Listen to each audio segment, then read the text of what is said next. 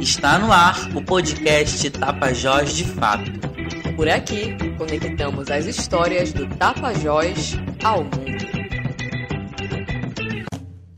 No histórico dos movimentos sociais no Brasil, temos o movimento de mulheres que se destaca chamando a atenção devido à ocupação de espaços, uma vez que antigamente seu espaço era visto apenas como de casa. O ano de 1932 foi um marco na trajetória da luta das mulheres no Brasil, pois a partir desse ano foi assegurado às mulheres o direito de voto e de serem eleitas para cargos do executivo e legislativo.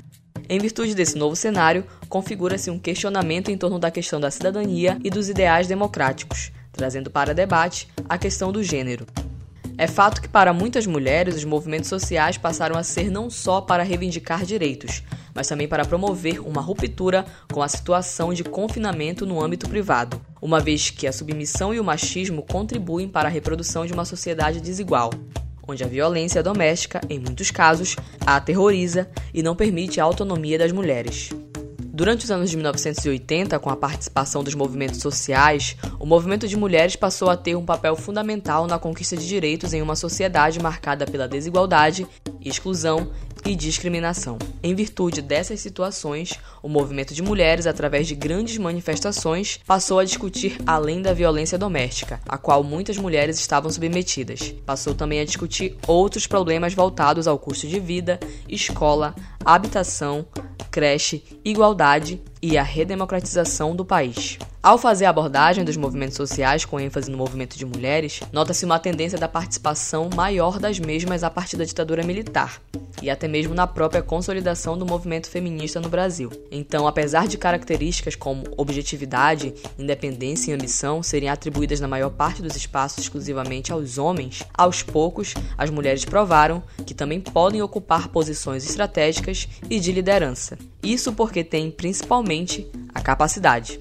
Como exemplo, ouvimos Ivete Bastos, atual presidente do Sindicato dos Trabalhadores e Trabalhadoras Rurais de Santarém, que nos falou sobre o trabalho das mulheres no Baixo Amazonas. Falando de mulher, hoje as mulheres ocupam vários espaços na sociedade, seja na questão da produção agrícola familiar, sendo arrimo de família, ocupando na área empresarial, ocupando também como liderança. Vale ressaltar que o Sindicato de Santarém teve uma primeira mulher dirigindo seu sindicato em 1997.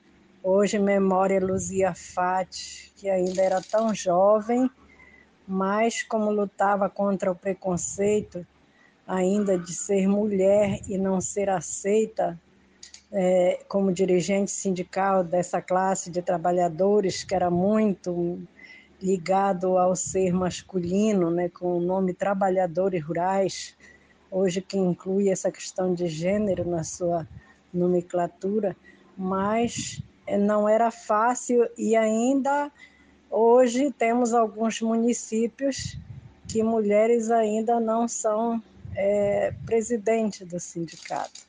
E hoje aqui em Santarém nós já, te, já avançamos muito nessa questão. Hoje estamos com uma diretoria que a maioria são mulheres. Vale ressaltar que na luta dos movimentos sociais, também na região do Baixo Amazonas, a gente viu que cresceu muito as lideranças sindicais e até mesmo associadas. Hoje o Sindicato de Santarém tem sua grande maioria é, mulheres e mulheres delegadas sindicais, mulheres dirigentes das associações de moradores ou ocupando outras outras posições em diretoria.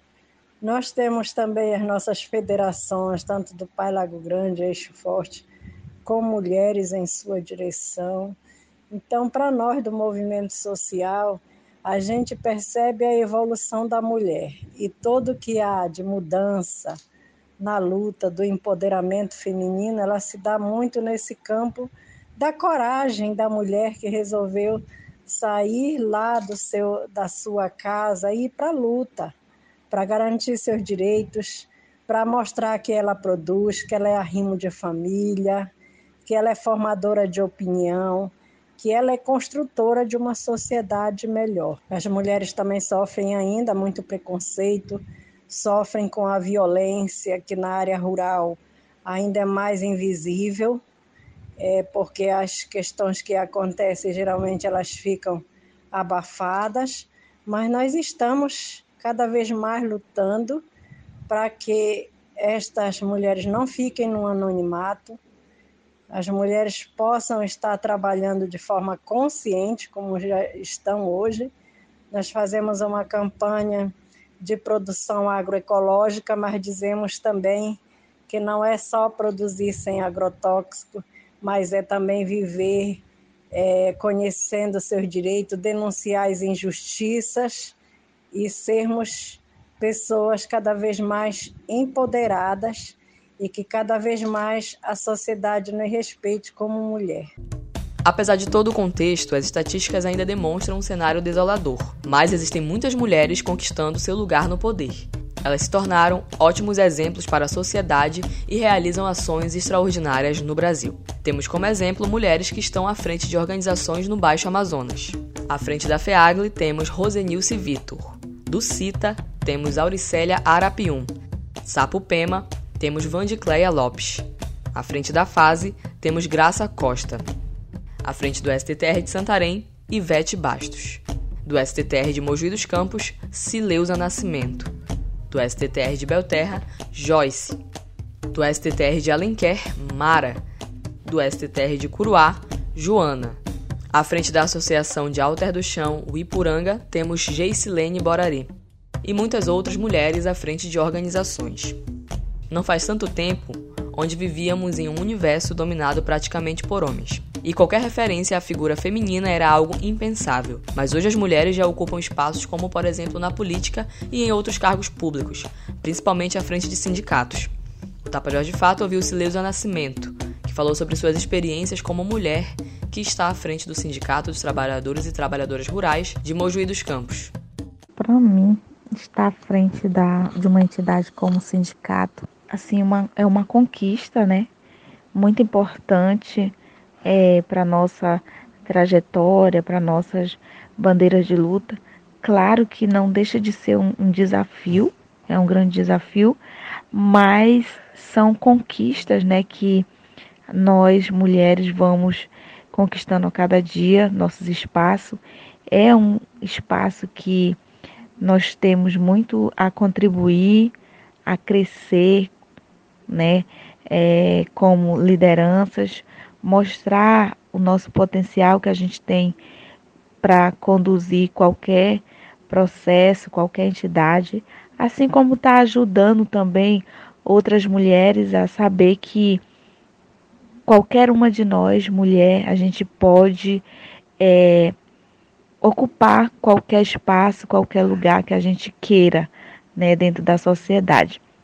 Então, para isso, a gente só tem que se organizar, participar, né? Buscar participar das nossas organizações para que a gente possa avançar nas nossas conquistas, né? Porque hoje eu estou à frente do sindicato, na presidência do sindicato, é uma conquista, mas não só minha, mas de todas as mulheres que a gente representa, não só aqui no município de Mogi dos Campos, mas é, em toda a nossa região, porque a gente tem uma luta conjunta, bandeiras conjuntas, então é uma conquista para todos nós, para todas nós, né?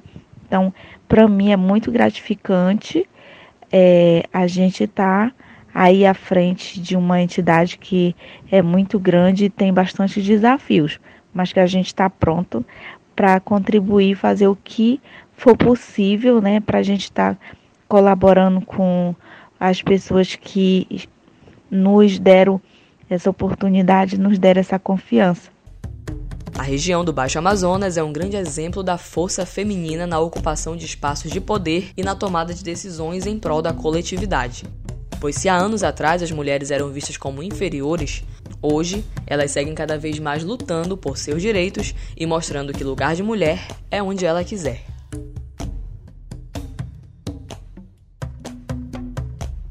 E aí, gostou do episódio de hoje? Compartilhe com quem você gosta. Siga e marque a gente nas redes sociais. Facebook, Twitter e Instagram, arroba Tapajós de Fato.